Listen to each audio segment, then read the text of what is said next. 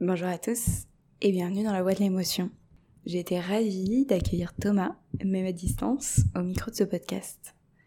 Après une rencontre sur LinkedIn, Thomas et moi nous sommes aperçus que nous évoluions sur une multitude de sujets communs, et en particulier celui de l'humain. Je vous invite dans cette discussion à prendre un papier et un crayon, peut-être, et appliquer à vous-même tous les conseils divulgués par Thomas.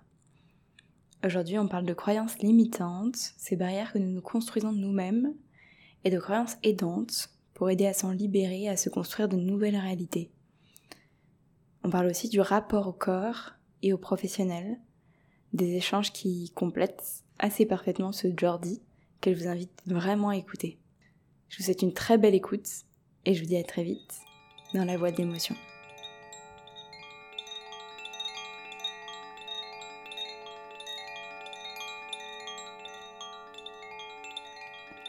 C'est parti.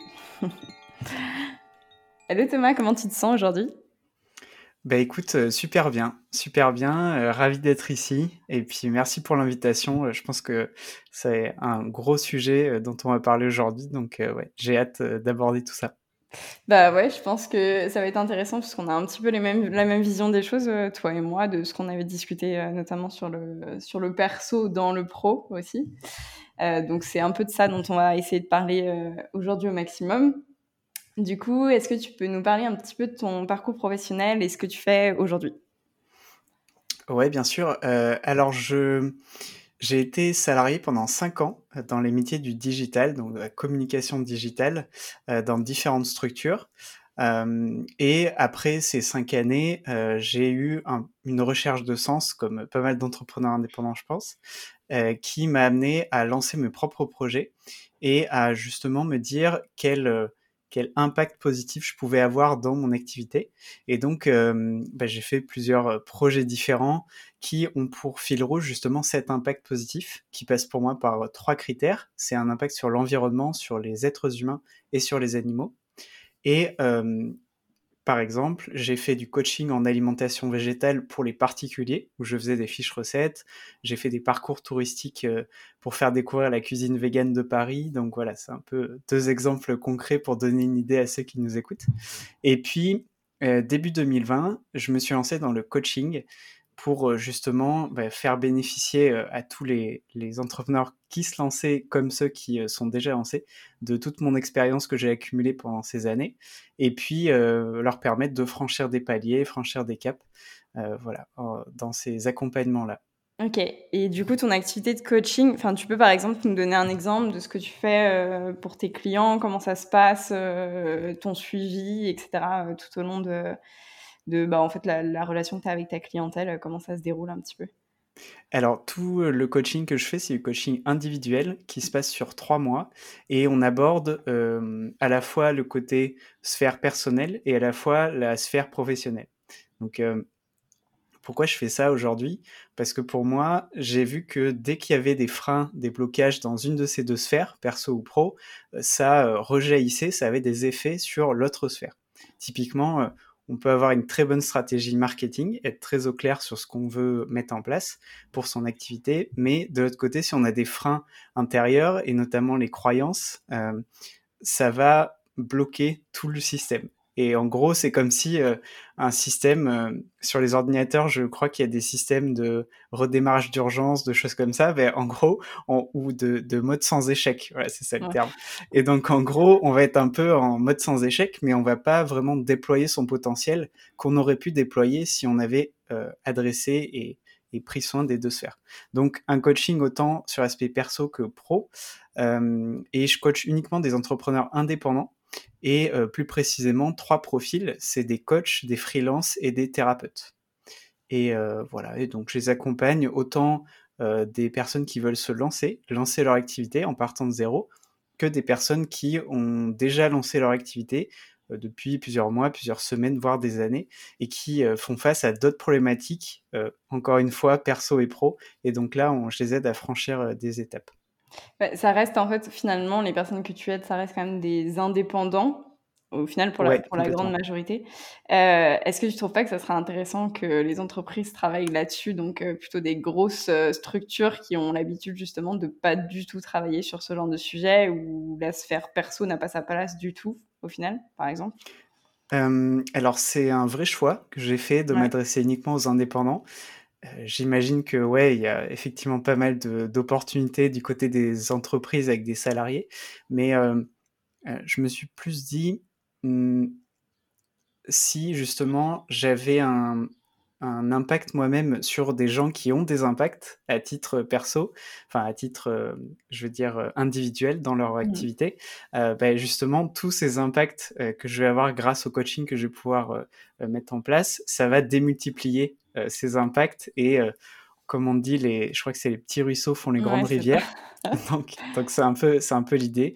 Mais bien sûr, euh, il y a une grosse opportunité du côté des PME, par exemple, ou des entreprises, j'imagine. Mm. Oui, je pense. Euh, ok. Euh, du coup, par rapport à tout ce que tu viens de me dire, donc on a déjà, en fait, on, a déjà un peu amorcé tous les sujets, à mon avis, qui vont, qui vont arriver dans, dans cette interview, dans ce podcast. L'une des raisons pour laquelle on se parle aujourd'hui, c'est aussi parce que tu as un podcast qui s'appelle Équilibre. Est-ce que tu peux nous en parler un petit peu? Qu'est-ce que tu évoques dans ce podcast? Euh, Pourquoi il faut absolument l'écouter? Enfin voilà, vends-toi. Euh, équilibre, je l'ai lancé pour aborder tout l'aspect développement personnel des entrepreneurs indépendants. Parce que sur euh, tous les contenus qu'il y avait jusqu'à présent, avant de le lancer, j'avais trouvé que beaucoup étaient assez radicaux, assez moralisateurs, on va, on va dire les mots comme ils sont. Oui et que en gros, si euh, on ne suit pas ces fameux il faut, ces injonctions en quelque sorte, euh, on n'atteindra pas justement un développement personnel euh, optimal, etc., etc.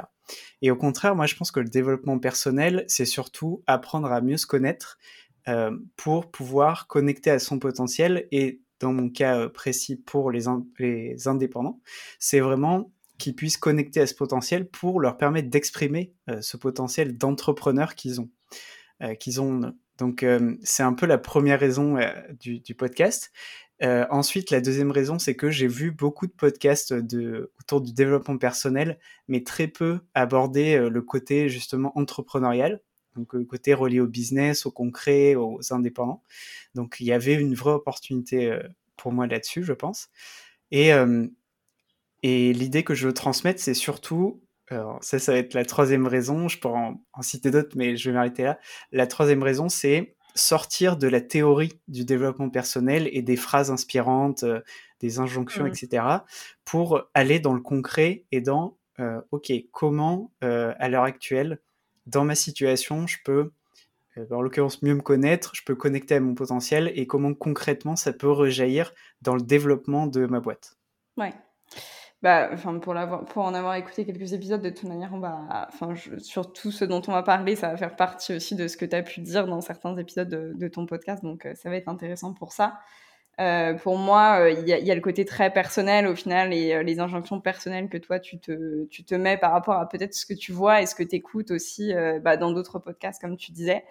Euh, que ça soit de développement personnel ou même d'objectifs, euh, de euh, demain j'interviewe que des gens qui ont réussi dans la vie et qui ont ouvert une boîte et il s'est jamais rien passé de mal entre temps, tout s'est super bien déroulé. Euh, je trouve ça bien d'avoir euh, d'avoir aussi cette approche qui est plus euh, d'essayer de comprendre par des choses qui sont concrètes, on va dire, comment tu comment tu te comportes et comment tu peux bah, exprimer, comme tu dis, tout ton potentiel d'entrepreneur au final, d'indépendant. Et je pense que c'est valable d'ailleurs dans tout et ça devrait d'ailleurs être plus enfin ça devrait être plus référencé dans, dans, dans, toutes les entreprises et pas seulement chez les indépendants, je pense. Euh, du coup, on va parler de plusieurs choses, euh, comme je le disais.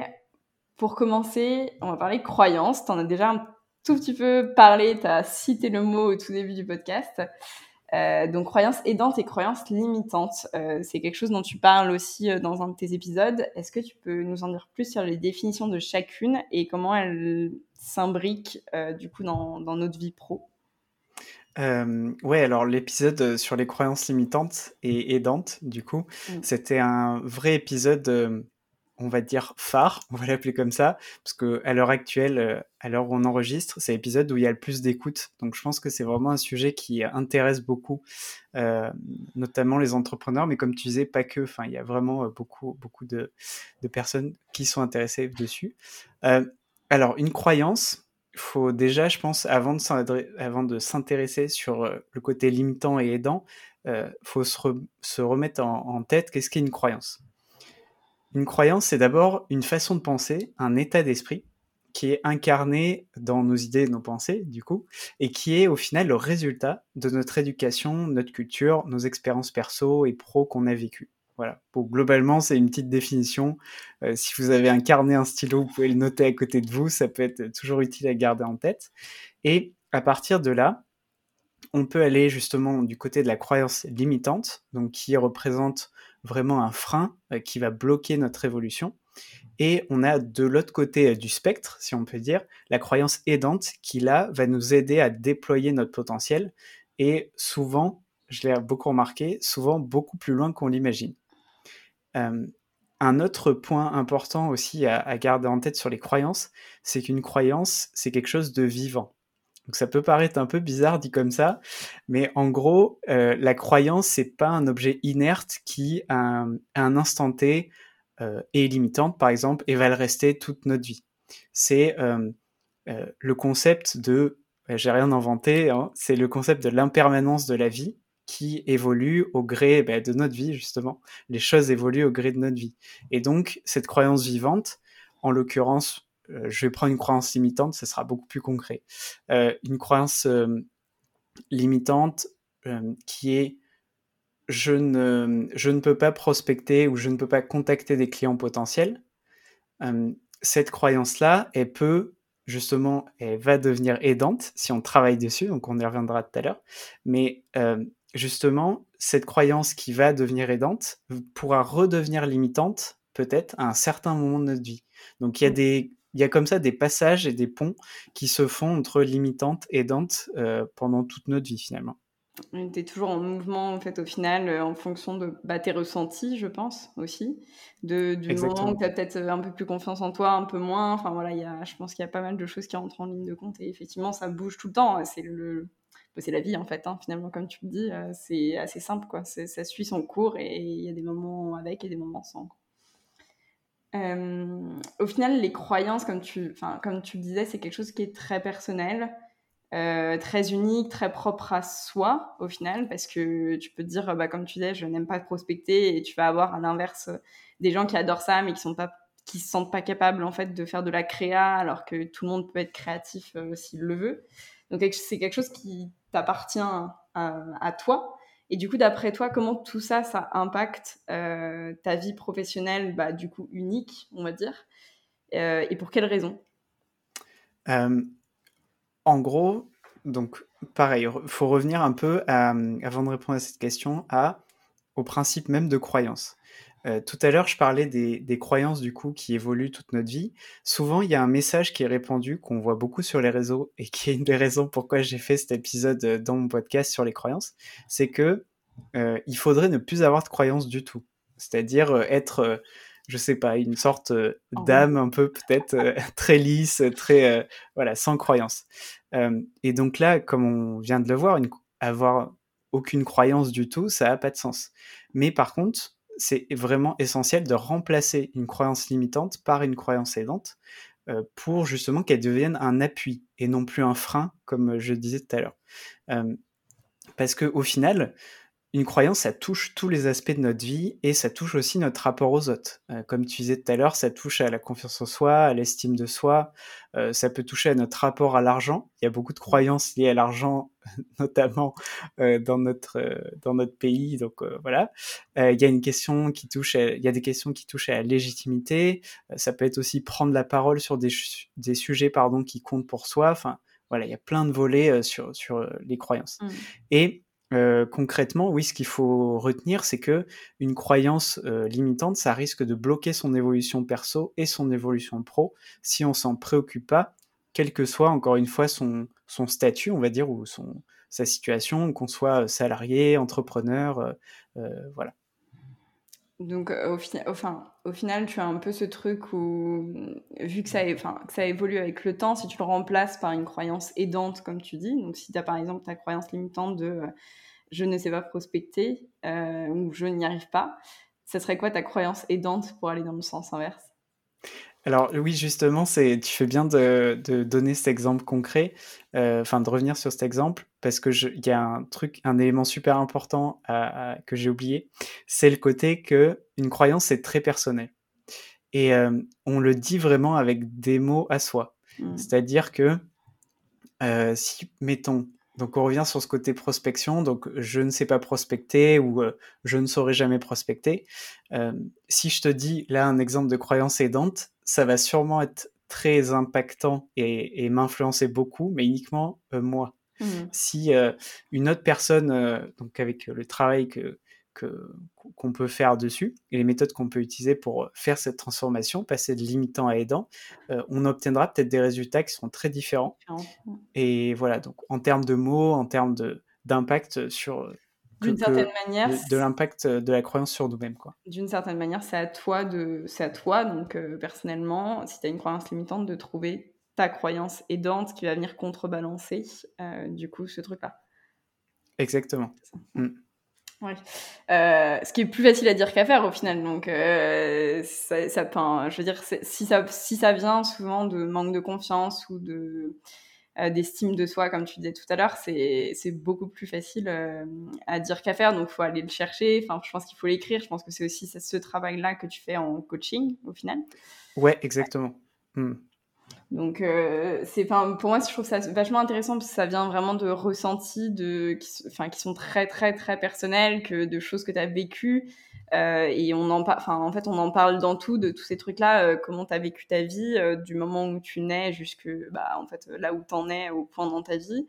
Euh, tu as eu différentes interactions, que ce soit avec ta famille, la manière dont tu as été éduqué, les interactions sociales que tu as eues après amicales qui t'ont forgé, les relations de couple ou amicales, peu importe d'ailleurs, et puis les relations professionnelles qui commencent par la suite et, euh, ce que ça en a tiré euh, à un moment T peut toujours réévoluer avec le temps et c'est bien de le préciser parce qu'au final tu peux être dans des moments de ta vie où ça va pas du tout et d'autres où bah, tu peux toujours te réinventer quoi. Donc je trouve ça je trouve ça vraiment cool de justement prendre le contre-pied de ça et de se dire euh, ok je sais que là maintenant je je le sens pas mais je vais faire en sorte euh, que ça change et que dans mon esprit un petit peu reformaté au final je parlais d'ordinateur tout à l'heure c'est un peu ça voilà. Ouais. reformate un peu tout et euh, pour justement pouvoir avancer dans le bon sens toujours tout en écoutant en fait ce que tu ressens au plus profond de toi. Carrément. Et, et une un autre exemple aussi concret pour un peu synthétiser ce qu'on vient de se dire, que j'ai justement de, transformation entre croyances limitantes, croyances aidantes. Un exemple concret, euh, pratique que j'ai eu avec une cliente il y a pas longtemps. Et euh, donc euh, voilà, elle m'a dit qu'elle était OK pour que je la partage, donc je la partage. c'est par rapport à la relance, quand on relance quelqu'un par mail, par exemple. Donc ce qui arrive, voilà, vraiment quotidiennement, chaque semaine pour chacun de nous. Quoi. et elle, c'était sa croyance limitante, je ne veux pas déranger où je crois que je vais déranger si je relance quelqu'un. Et donc, on a travaillé avec elle justement sur cette croyance aidante, donc via une méthode euh, dont on va, on va parler, j'imagine, enfin, euh, tout à l'heure. Mais euh, on est arrivé sur la croyance aidante suivante, c'est quand je relance quelqu'un, je me permets de créer une opportunité entre nous. Et typiquement, ben voilà, les, les mots-clés opportunité, créer, c'est quelque chose qui lui est très personnel. Donc encore une fois, voilà, c'était juste pour synthétiser ce qu'on s'est dit. Oui, bah, je pense qu'en fait, tu rajoutes d'une certaine manière euh, un côté positif. C'est des messages que tu t'envoies aussi à toi-même de dire opportunité plutôt que, que de dire gêne ou ce genre, enfin, en fait, ce genre de, mots ou ce genre de comportement, que ça soit euh, bah, dans le corps, mais on va en parler en plus aussi. Mais euh, toutes ces choses-là, en fait, c'est des messages que tu envoies aussi à ton cerveau d'une certaine manière pour lui faire comprendre que ça va, quoi, et que ça va bien se passer. Carrément. Euh, du coup, euh, comment, pour toi, euh, comment on les accepte, ces croyances limitantes? Parce que justement, on en parlait un petit peu et pour moi, elles sont très liées à des ressentis, donc du coup à des émotions d'une certaine manière, et c'est quand même un peu le sujet du podcast, donc du coup, je rebalance ça ni vu ni connu dans la conversation. comment on les accepte et on les remplace au final? Parce que c'est quelque chose qui est très ancré en soi. Souvent, pour certains, c'est enfin, c'est des choses sur lesquelles on n'a pas travaillé du tout et qu'on a passé du temps à s'en convaincre, à s'en convaincre, à s'en convaincre, jusqu'à penser qu'en fait, bah, on pouvait, on pouvait pas les changer, quoi. Euh, du coup, ça m'intéresse de savoir, est-ce que tu les acceptes? Est-ce que tu te dis, OK, j'ai cette croyance limitante-là, et est-ce que du coup, je vais aller vers quelque chose euh, euh d'aidant et je sais que je l'ai, donc c'est comme ça que je vais avancer? Mais si tu n'en prends pas conscience, pour moi, tu n'avances pas. Donc, euh, est-ce que tu peux nous en dire plus, voir un petit peu comment toi, tu t'y prends? Alors, moi, c'est vrai que je parle plus de se libérer d'une croyance limitante et d'intégrer une croyance aidante. Parce que pour moi, c'est pas forcément de remplacer quelque chose de négatif par quelque chose de positif. Euh, voilà, après, c'est ma vision là-dessus. Euh, chacun a sa vision différente sûrement. Mais euh, l'idée et que je, que je voulais faire aussi justement pour, pour l'épisode qu'on fait, c'est partager une des deux méthodes que je partage justement dans l'épisode du podcast que, que j'ai créé sur les croyances imitantes. Comme ça, ça, ça donnera plus de ce côté pratique que je fais dans mon podcast. Donc, je pense que ce sera aussi plus clair pour euh, les gens qui nous écoutent. Euh, donc cette méthode-là, donc il y en a deux, donc je vous invite à, aller voir l'autre méthode plus tard, euh, sur, aller l'écouter plutôt. Ah, je sur, le lien dans, le, dans la description du podcast. Super. et donc cette méthode-là que je vais décrire, elle fait appel aux souvenirs qui sont reliés à cette croyance limitante. Donc la première étape, c'est déjà, c'est tout simple, mais de décrire sa croyance limitante et là, c'est important de l'exprimer comme elle vient, c'est-à-dire sans filtre. Voilà, faut écrire, faut écrire les choses. Une chose très importante quand vous utilisez ce type de méthode-là, c'est super de faire ça avec une, autre personne, de pas le faire tout seul, parce que souvent on a tendance à se censurer, voire à se filtrer justement, à filtrer les mots qu'on dit. Et donc c'est important de que par exemple on, on dit sa croyance imitante à une personne qui la note et qui fait ce travail de méthode avec soi, si on peut bien sûr. Donc première étape, décrire la croyance imitante. Deuxième étape, c'est se demander qu'est-ce que cette croyance te fait ressentir. Et là, c'est donc bah, utiliser les émotions, décrire les émotions qu'on ressent. Enfin ça peut être très précis, plus large. Pareil, l'idée c'est d'y aller sans filtre, on y va, on décrit euh, ce qu'on sent. Troisième chose, c'est se poser la question quand est-ce que tu as ressenti cette émotion ou ces émotions pour la dernière fois? Et donc ça, ça, va en gros connecter aussi cette croyance avec ces émotions et te remettre d'une certaine façon dans, dans la situation. Et justement, la quatrième étape, c'est est-ce que tu te souviens d'une situation dans laquelle une autre personne a fait l'action ou a eu l'attitude que tu redoutes ou que tu n'as pas eu? Donc, par exemple, si on revient sur cette croyance de tout à l'heure euh, de ma cliente, euh, je ne veux pas déranger. Donc, est-ce que tu te souviens d'une situation euh, où tu as eu cette émotion de gêne, mmh. mettons, et est-ce que c'était quand tu as relancé quelqu'un en particulier? Est-ce que c'était à, je sais pas, une période particulière? Est-ce que, voilà, c'était quoi un peu les conditions? Donc se rappeler un peu, se remettre dans les conditions d'une certaine façon quand on a vécu la situation et donc une fois qu'on a fait ces quatre étapes-là, donc toujours pareil avec l'œil extérieur, c'est encore mieux. une fois ces quatre étapes, on passe à la cinquième qui est de décrire sa croyance aidante. Et là, donc quelques petits conseils pour le faire. L'idée, c'est de décrire en une phrase sa croyance avec ses propres mots, comme je viens de le dire. Si une personne t'aide à te poser les questions, ben, elle peut aussi t'aider à la formuler. Mmh donc ça, c'est aussi objectif. Mais c'est important qu'elle choisisse pas les mots pour toi. C'est encore une fois ce qu'on s'est dit, la personnalisation. Mmh. Voilà. Donc c'était euh, voilà voilà une des deux méthodes que j'ai que j'ai essayé euh, et que je, je décris dans l'épisode. Donc euh, voilà, j'espère que ça pourra vous être utile. Bah, je suis, enfin, c'était la méthode de toute façon. je sais que en, je savais que tu en avais deux, donc je pense que de toute manière l'autre, je la mettrai en lien. Mais par rapport à ce que tu disais au début justement du l'approche un peu euh, négative, positive, euh, moi je trouve qu'en fait il n'y a rien de négatif là-dedans, au contraire par rapport à ce que tu disais. C'est que justement, en fait, te les noter sur papier, au final, comme, euh, comme quand tu as une méthode comme ça qui te note ta croyance limitante sur papier, que tu réfléchis au pourquoi, du comment, tu agis comme ça Qu'est-ce qui implique? Est-ce que c'est par rapport à peut-être, ça va être bête, hein, mais la gêne, comme tu disais, est-ce que c'est c'est dû à une honte que tu as eue peut-être quand tu étais enfant, ça se trouve? Enfin voilà, c'est peut-être des choses en fait qui sont reliées à un sentiment que tu as ressenti à un moment T. Et au final, bah, ça te permet d'en prendre conscience et d'en faire quelque chose de positif. Donc, euh, exactement. Il n'y a que du mm. positif là-dedans pour moi, euh, de A à Z au final. Ouais. Euh, ok, cool. Donc ça, c'était pour moi la première partie euh, qu'on allait aborder ensemble, donc euh, la partie sur les croyances. La seconde chose, donc c'est aussi quelque chose dont tu parles dans ton podcast, c'est le rapport au corps. Donc moi, c'est quelque chose qui m'intéresse vachement et c'est quelque chose en plus qu'on évoque dans que j'évoque dans un épisode qui n'est pas encore sorti mais qui sortira bientôt. on parle de beaucoup de liens de corps à l'esprit aussi, qui est indéniable en fait finalement.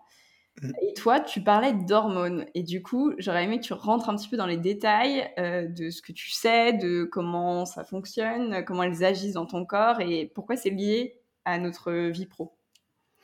Ouais, euh, alors le sujet des hormones, justement, à chaque fois que je crée des épisodes, je fais beaucoup de recherches. Donc il y a une grosse phase euh, où je m'inspire de plein de choses, je m'imprègne de beaucoup de choses. Et notamment, j'avais vu ces, ces hormones-là et je me suis dit, en fait, c'est quelque chose d'assez simple et que j'ai vu très peu, quoi, mmh. sur, euh, sur du contenu autour du développement perso. Et donc, bah, encore une fois, c'est l'opportunité de les partager. Euh, donc, pour moi, il existe quatre hormones essentielles qui sont liées à notre bien-être. Donc, on les appelle hormones dites du bien-être. En gros, il y en a donc quatre l'endorphine, la dopamine, la sérotonine et l'oxytocine.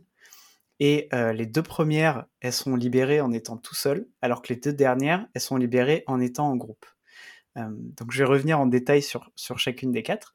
Donc l'endorphine, c'est euh, celle qui sert à masquer la douleur physique. Et là, il y a un vrai paradoxe, parce qu'on se dit, une hormone bien-être, c'est un peu bizarre, c'est hyper curieux, qu'elle favorise notre bien-être alors qu'elle masque en réalité la douleur physique. L'endorphine, c'est ce que vous libérez quand vous faites un effort physique euh, intense, type course à pied, quand vous allez euh, voilà, courir, euh, que ce soit quelques kilomètres, un marathon, etc. mais c'est aussi, et c'est là où c'est marrant, c'est le cas de le dire, c'est quand vous partez en fou rire. Euh, donc euh, moi, quand j'ai quand j'ai regardé cet endorphine, je me suis dit ah oui d'accord. Quand euh, mon dernier fou rire que j'ai eu, quand on a cette sensation de mal au ventre mmh. et quand on dit voilà non arrête de me faire rire quoi, j'ai vraiment mal au ventre, c'est vraiment ça quoi. C'est l'endorphine. Et donc là c'est deux situations, mais il y en a plein d'autres hein, évidemment. Et donc du coup deux moyens pour favoriser la libération de l'endorphine, c'est super simple, c'est rire beaucoup et faire du sport régulièrement. Voilà. Donc il a pas euh, la prescription, elle est simple, pas besoin d'aller en pharmacie. C'est assez euh, assez limpide. Euh, la deuxième deuxième hormone, c'est la dopamine, et celle-là, elle est directement reliée au plaisir pur. Et en gros, cette dopamine, elle se libère quand on réalise des tâches ou qu'on atteint des objectifs. Et justement, ces deux choses, réaliser des tâches, atteindre des objectifs, c'est deux éléments euh, bah, qui sont indispensables quand on entreprend, mais quand on fait, euh, pareil, quand on est salarié, dans toute autre situation finalement. Euh, et ces, ces, tâches et ces objectifs, ça doit être quelque chose de concret et de précis. Donc c'est pas n'importe quoi. par exemple, je vais, je vais aller en montagne le mois prochain. Ça, c'est pas quelque chose de concret. C'est quelque chose de concret, mais qui est pas précis pour moi. Donc ça, ça va pas nous, euh, ça va pas inciter le corps d'une certaine façon à libérer cette dopamine. Donc euh, se mettre des tâches et des objectifs concrets et précis, c'est vraiment, c'est au final un besoin humain parce que l'humain il a besoin de visualiser un objectif pour l'atteindre concrètement parce que sinon il se démotive et il se disperse. Voilà, c'est quelque chose de très simple que vous pouvez retenir, concret et précis. Euh, je vous propose bah là un petit conseil que moi je fais euh, au quotidien et que je fais depuis plusieurs années, de noter les cinq choses les plus importantes à faire la veille pour le lendemain. Et donc ça, euh, voilà, ça me permet à la fois d'avancer rapidement et de gagner beaucoup de temps au quotidien, parce que je sais, ok, j'ai ma, feuille de route d'une certaine façon de la journée, et donc je sais ce que je vais faire. Euh, ensuite, il y a les deux autres euh, deux autres hormones qui sont la sérotonine et l'oxytocine qui se libèrent en étant en groupe. Donc là, on a vu les deux qui se libéraient en étant tout seul. Donc, l'hormone qui se libère en groupe, sérotonine, c'est vraiment le sentiment d'accomplissement, euh, mais aussi reconnaissance et fierté. Et celle-là, cette hormone, elle est super intéressante parce qu'on la libère quand on partage des réussites, quand on est dans un groupe d'entrepreneurs, par exemple. Euh, et, et, ça se comprend euh, super simplement, c'est-à-dire qu'un des rôles de la sérotonine, c'est de renforcer nos relations avec les autres. Donc si jamais euh, en tant qu'entrepreneur vous n'êtes pas dans un groupe d'entrepreneurs, bah, n'hésitez pas à en rejoindre un parce que rien que pour ça, c'est intéressant, juste pour sentir bien euh, au quotidien, c'est vraiment chouette. Et la dernière hormone dite du bien-être, c'est l'oxytocine. Et celle-là, elle correspond au sentiment d'amour et à la confiance. Et c'est en gros un peu le Graal, on va l'appeler comme ça, de l'hormone bien-être, parce que c'est ce lien-là euh, qu'a une mère avec son enfant, par exemple. Euh, mais c'est aussi ce lien que vous pouvez avoir si vous avez des clients avec qui vous bossez. Euh, parce que finalement, la confiance, c'est la base, et moi, c'est ce que je transmets beaucoup dans les accompagnements, c'est qu'il y a une... Parce que je vois que justement, il y a une méconnaissance sur comment construire la confiance et comment, en gros, la, la favoriser, euh, l'entretenir, etc. au quotidien avec ses clients. Et donc, euh, voilà, pour une bonne relation euh, client, c'est la confiance. Mais il y a un petit truc sur l'oxytocine, c'est le cortisol. Le cortisol, c'est un gars qui, ben voilà, quand on quand on fait une soirée, on n'est pas, on l'invite pas forcément quoi. C'est c'est une hormone qui va libérer l'oxytocine. Euh, qui, va inhiber pardon euh, l'oxytocine plutôt, c'est l'inverse. Et donc euh, le cortisol c'est vraiment l'hormone du stress. Voilà, c'est aussi simple que ça. Et donc en parallèle de des choses très simples que je viens de vous partager sur les hormones bien-être pour les libérer, vous pouvez bah, du coup apprendre à gérer votre stress pour inhiber et limiter le cortisol et qui, qui l'évite en gros de gâcher un peu la fête des hormones du bien-être. Quoi. Ok, c'est très clair. Je suis c'est trop bien. Euh, bah, de toute façon, le stress, euh, enfin, je savais pas que c'était la cortisol, mais, euh, mais c'est quelque, quelque chose qui est présent dans la vie de tous les jours de tout le monde, je pense. rares sont les gens qui ne sont absolument pas stressés. Et ça, ça a souvent un impact aussi sur le corps. donc, pourquoi, d'après toi, écouter son corps, écouter tout ce qui se passe un petit peu, c'est aussi important? Ouais. Alors, je pense que tu as, as, un peu deux types de signaux tu as les signaux, euh, signaux envoyés par du stress quotidien, comme tu disais, mmh. qui sont euh, importants à prendre en compte, mais c'est un peu compliqué à, faire le tri entre, ok, il y a quelque chose qui me stresse vraiment, mais c'est du bon stress, entre guillemets, et des choses où justement ce stress-là, euh, est-ce qu'il est vraiment bon pour moi? Est-ce que, voilà, quand je, je vais faire un, podcast, par exemple, euh, je vais participer à un live, je vais prendre la parole. Est-ce que ce stress-là, il est euh, pas bon pour moi? Mais Finalement, il, est plutôt bon, mais voilà. Bon, c'est un peu le sujet du stress, c'est ça concerne plutôt les signaux, on va dire habituels qu'on peut qu'on peut gérer, qui sont gérables par par des outils. Mmh. et moi, je vais plutôt parler des signaux anormaux qui nous arrivent. Et pour moi, ces signaux anormaux, ça peut être du côté du physique, ça peut être côté émotionnel, justement. quand je dis anormaux, côté émotionnel, c'est des émotions qu'on n'a pas l'habitude d'avoir ou voilà, qui, arrivent de façon un peu exceptionnelle. Ça peut être côté spirituel, énergétique, enfin bon, toutes les, couches et les dimensions de notre sphère perso. et l'intérêt de, capter ces signaux, c'est de pouvoir déjà s'interroger sur ces signaux, pourquoi ils arrivent, quelle était la situation, encore une fois, comme je disais tout à l'heure, et de pouvoir comprendre ces signaux. Et les interroger et les comprendre, pour moi, ça permet ben, justement de mieux se comprendre et de prendre aussi des meilleures décisions, autant au niveau perso que pro, parce qu'on on sait beaucoup mieux justement ces signaux-là. Par exemple, la prochaine fois qu'ils vont venir, ah d'accord, là, là on peut se dire, euh, ces, signaux-là sont reliés à telle situation, je l'ai déjà vécu, et donc euh, bah, je sais quoi faire, entre guillemets. Ou alors je suis plus surpris au moins d'avoir ça et euh, je vais agir en conséquence. Peut-être donner un. Enfin, parce que d'après ce que tu dis, je vais donner un truc bateau, mais quand, quand on a très peur, par exemple, dans ton corps, tu vas avoir des signaux du coup qui vont. Ça peut être, je sais pas, les jambes qui tremblent ou le rythme du cœur qui, qui s'accélère ou ce genre de choses.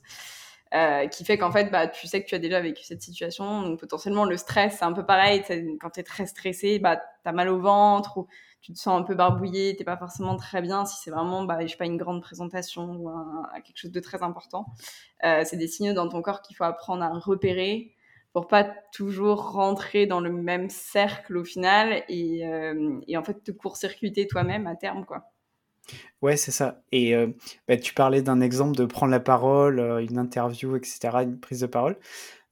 Si je prends mon cas perso, donc là, depuis quelques temps, je fais beaucoup d'interviews, beaucoup de, de prises de parole en public. Et bah, forcément, la toute première fois, le corps, il se demande un peu ce qui se passe. Il se dit, mais pourquoi tu mets face à des gens, face à un public, tu sais pas ce que tu vas dire, il va se passer plein de trucs un peu, un peu chelous. Enfin, Bref, il, peut se passer plein de trucs. Et euh, au bout de la, la 5 6 fois que je prends la parole, bah, finalement, ça devient naturel euh, voilà, d'avoir ce petit, euh, ce petit moment de stress ou ce petit, un peu ce cœur qui s'emballe un petit peu juste avant, avant le, le direct, on va dire. donc, c'est ça, au fond, je pense que le, corps, c'est un super euh, un super euh, véhicule pour, euh, qui s'adapte surtout à, la vie, à la vie qu'on a et qui grandit au fur et à mesure. Et donc ça, c'est quelque chose à prendre en compte, c'est que votre situation à un instant T sera, va, va peut-être, enfin votre ressenti plutôt de la situation à un instant T sera très différent de la situation à la situation Z par exemple, mais euh, vous le gérez différemment parce que vous saurez, juste, vous saurez justement euh, euh, voilà, de, quoi, de quoi il s'agit. quoi. C'est un vrai véhicule de message et en fait, à partir du moment où tu apprends à l'écouter, enfin, on a pris le stress comme exemple, mais en fait, c'est valable pour plein d'autres choses et c'est important de. Parce que là, le stress, il est facile à repérer, c'est quelque chose que tout le monde connaît, que tout le monde a déjà vécu, peut-être une présentation en public. Euh, voilà, c'est quelque chose qu'on a tous vécu un jour, même quand on était enfant, je pense. Euh, voilà, c'est des choses auxquelles on peut se relier, mais c'est valable pour tout. Et même les plus petites choses qui semblent sans importance, le corps réagit souvent euh, sur des émotions qui sont peut-être plus minimes. Et c'est bien d'y prêter attention et d'y prêter attention tout le temps et pas seulement quand il y a un effet de stress qu'on connaît, puisque voilà, c'est pas quelque chose de nouveau, mais c'était l'exemple le plus concret auquel j'ai pu penser sur le moment. Euh, mais je pense que, enfin, en fait, c'est important parce que c'est un véhicule de message euh, exceptionnel pour le coup.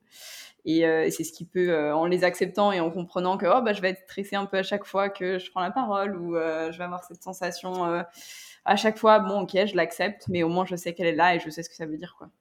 Mmh, c'est ça. du coup, j'ai envie de te poser une question qui est liée à ça.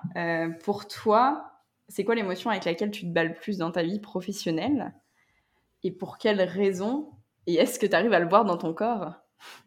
Peut-être. Ouais. alors, j'ai pas l'impression de me battre avec une émotion, mais j'ai plus euh, une émotion qui est, est plus présente par mmh. rapport à d'autres. C'est vraiment ce côté euh, puissance et son pendant qui est l'impuissance. Euh, parfois dans mon mes journées, je vais être, je vais me sentir super fort, je vais je vais me sentir puissant parce que je sais pas, euh, j'ai signé avec de nouveaux clients, j'ai eu des super retours sur le podcast, j'ai tourné un épisode de podcast, donc j'ai j'ai atteint une autre étape. j'ai ressenti, voilà, je ressens des émotions super fortes et une certaine puissance, mais parfois il y a bah, son inverse qui arrive et qui est, voilà, où, je me sens, je peux me sentir un peu, ouais, où je minimise un peu, je minimise qui je suis, je minimise un peu ce que je peux faire, mes capacités, mes, mes compétences, mon expérience. et, et j'ai un peu cette sensation-là. Et dans ces moments-là où j'ai, on va dire, cette impuissance qui, qui est là, je me dis, bah, commence, commence par faire une chose. Commence par te mettre dessus. Euh, par exemple, si je rédige un épisode de podcast, euh, les premiers temps, c'est toujours les plus compliqués. Euh, c'est la toute première fois quand on se met dessus, quand on doit faire, on doit se dire, ah ben, tiens, quelle structure, quelle structure je vais avoir à l'épisode, quelle idée je vais mettre, etc. Ça, dès qu'on franchit le pas de l'action et qu'on se met sur l'écriture, ben là, tout, on, découvre des choses vraiment intéressantes et puis on sort justement de cette situation où on commençait, on pouvait commencer à se minimiser, par exemple en fait, sécréter une hormone pendant que tu as travaillé sur ton épisode de podcast. ouais, c'est ça, exactement. Un coup, tu te sens puissant, peut-être. non, mais c'est, enfin, c'est, intéressant, je trouve, cette vision-là, parce que c'est, en fait, on m'a beaucoup dit, genre, euh, la confiance en soi, le syndrome de l'imposteur, euh, enfin, c'est des réponses que j'ai beaucoup eues, ce que je, enfin, ce que je comprends, et je pense qu'aujourd'hui, on est de plus en plus nombreux aussi à avoir ce, ce ressenti-là. Mais du coup, je trouve ça, je trouve ça intéressant de citer le l'opposé en fait à chaque fois parce que c'est quelque chose que même moi dans ma vie d'entrepreneur je sens vachement quand euh, tu vas faire une tâche qui est qui est trop cool et que t'en sors euh, vachement grandi, tu as l'impression d'avoir appris des trucs, qu'en plus tu as des compliments sur ce que tu as fait ou ce genre de choses, et bah t'es content. Et inversement, des fois, euh, faut mouliner un petit peu pour, pour y arriver quoi. Euh, et du coup, bah, on va juste finir sur euh, un petit peu cette, euh, de parler d'émotions de manière globale parce que c'est vrai que, enfin, on on en a parlé mais de manière un peu plus déguisée pendant tout le long du podcast. Du coup, je vais essayer de te poser des questions un tout petit peu plus directes pour terminer. du coup, c'est as-tu un souvenir émotionnellement marquant, on va dire, qui t'est arrivé dans la pratique de ton métier? Et qui t'aurait fait comprendre un peu que tu es à la place où tu dois être, que ce que tu fais, euh, c'est ce que tu devais faire euh, depuis toujours, je ne sais pas, quelque chose comme ça. Ouais, euh, je me rappelle d'une... Pardon. Je me rappelle d'une journée où, donc, je, crois que c'était quelques mois après avoir démarré le, le coaching, donc dans l'année 2020, où, durant la même journée, j'ai eu deux événements complètement opposés. C'est-à-dire que le matin, j'avais une cliente qui me disait qu'elle était en larmes et elle me disait qu'elle arrêtait son entreprise parce qu'elle pouvait plus financièrement euh, euh, soutenir son projet, qu'elle avait plus envie, euh, qu'elle voulait changer complètement de domaine. Enfin, voilà. Et le, je me rappelle, je crois que c'était fin, c'était à fin de journée, donc vraiment les, les, les, pareil, les opposés au niveau de la journée dans ces moments. un client aussi qui venait me dire bah, j'ai franchi un cap euh, dans mon activité, c'est trop cool. Euh, il venait me dire voilà notre travail porte ses fruits et, en gros il venait me partager sa joie quoi. Donc dans cette journée-là, j'ai vraiment compris au fond ce qui était, je pense, en partie le coaching, c'était l'idée d'accompagner l'autre à la fois dans les moments bah, de grand succès, de grande joie, et aussi dans les moments vraiment délicats parce qu'au fond, c'est un métier qui est basé sur l'humain, quoi. Et, euh, et justement, c'était à moi de, euh, enfin, j'ai eu cet apprentissage-là, cette journée-là, parce que je me trouvais exactement, euh, et dans les deux cas, je me trouvais exactement à la bonne place pour vivre ces moments-là, quoi. Et, voilà, je pense que c'est mon souvenir le plus marquant que j'ai, ouais. Bah, c'est bien, enfin, c'est assez bien représentatif, je pense, bah, de ton domaine professionnel, je pense, à mon avis. Et ce qui est cool, c'est qu'il y a la sphère humaine aussi euh, que tu évoques, euh, qui pour moi est extrêmement importante aujourd'hui dans la vie professionnelle. Euh, et qui ne devrait pas être négligée. Et on en parlait déjà dès le début, donc c'est aussi le but de ce podcast, finalement. Oui. Du coup, par rapport à toi, est-ce qu'il y a eu des événements personnels, par contre, qui ont marqué genre ta carrière professionnelle ou qui ont impacté ton travail? Des choses qui en fait euh, sont venues entre guillemets euh, te déranger, mais en même temps qui ont le droit d'être là et qui doivent être acceptées. Mmh. j'ai travaillé dans, dans, un magasin, donc pour, je cite la marque, hein, c'est Bio C'est Bon, qui était à Paris, donc quand j'habitais Paris à l'époque. Et j'ai travaillé plusieurs mois dans, dans, ce magasin en tant que vendeur je me rappelle, c'était vendeur polyvalent, parce qu'on faisait beaucoup de choses, euh, pas que la vente. Et, euh, et euh, je suis arrivé à un point où je, savais que c'était en quelque sorte la première étape vers ma propre activité, ou en tout cas vers un domaine d'activité qui avait de l'impact, qui prenait soin du, de l'environnement, du vivant, etc. Mais en même temps, j'ai vécu une expérience où je passais toute ma journée debout, je faisais euh, je sais pas combien d'heures de travail, euh, j'ai j'ai pas une constitution, j'ai pas un corps euh, super euh, super costaud quoi, super voilà et donc j'ai toute cette énergie que je mettais dans ce boulot, plus le fait que on travaillait avec des frigos, enfin voilà, une certaine température et tout, ça m'a fait perdre je sais pas combien de kilos. Et un jour, ma, ma mère ma, je crois que c'était aux vacances de Noël. Je suis rentré donc en famille quoi pour fêter Noël et elle m'a dit mais mais t'es, enfin là t'as que peau sur les os quoi. Tu vas ouais, enfin tu vas où quoi? Tu vas aller jusqu'où? Et là je m'en étais pas rendu compte et je pense que euh, c'est à ce moment-là où bah, j'ai dit euh, non, j'arrête. Donc j'ai arrêté ce job euh, chez Bio C'est Bon de vendeur. Et là, je me suis vraiment mis sur mes projets, vraiment ce qui me faisait kiffer. Et voilà, des projets à distance, dans un cadre différent, d'environnement différent. Donc ça m'a fait comme une sorte de... C'était assez curieux parce que c'était à la fois la première étape vers euh, un mode de vie plus sain, etc. au niveau perso, et en même temps être dans une activité qui a un bon impact, et en même temps, euh, de l'autre côté, avoir, euh, avoir une, vécu quelque chose d'assez traumatisant au final. Donc, je pense que, enfin, malheureusement, entre guillemets, c'est souvent les événements qui sont les plus traumatisants ou les plus dérangeants ou, ou, qui en fait te provoquent cette envie de changement aussi, quoi. Au final, c'est plus difficile d'aller vers le changement quand tu es dans quelque chose de stable, que ça se passe bien, voilà, et c'est sympa. Bon, il n'y a, rien à, y a rien à en dire de plus, mais c'est vrai que euh, cette stabilité, alors qui n'est pas du tout pour tout le monde et que, euh, à laquelle tout le monde n'aspire pas, ça reste quand même quelque chose qui, au final, quand tu vis quelque chose comme ça, euh, tu te remets plus en question, tu te poses peut-être même les bonnes questions, surtout, je pense. Mmh. Euh, et du coup, bah, en fait, il me reste deux questions, mais ça va très bien dans, dans ce qu'on est en train de dire. Pour toi, personnellement, euh, pourquoi les émotions sont, enfin, c'est une force dans la vie professionnelle? Euh, ben moi, ça, je, vais, je vais résumer un peu hein, ce qu'on s'est dit aujourd'hui. pour moi, c'est vraiment une opportunité de, à la fois de mieux se connaître, de mieux s'écouter et surtout d'évoluer dans sa vie.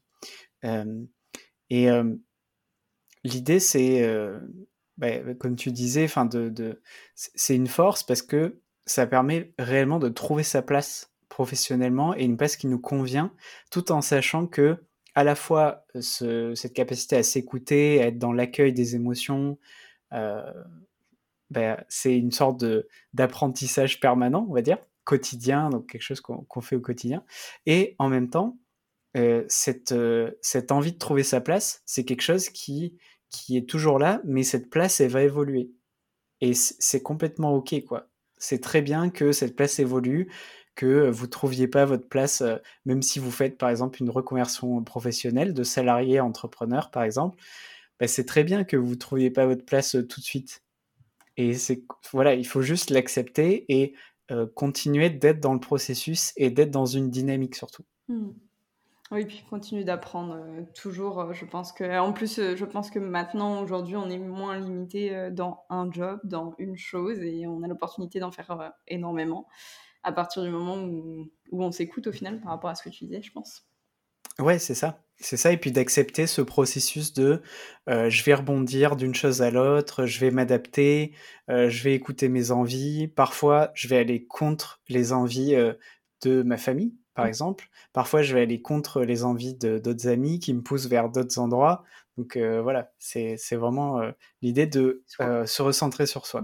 c'est ça. et du coup, pour terminer, est-ce que tu auras un petit mot à dire pour clore du coup cette interview et sur l'émotion dans le pro, sur tout ce qu'on a dit auparavant? Est-ce que un conseil, quelque chose qui te passe par l'esprit et que tu auras envie de partager aux gens qui écoutent? Ouais.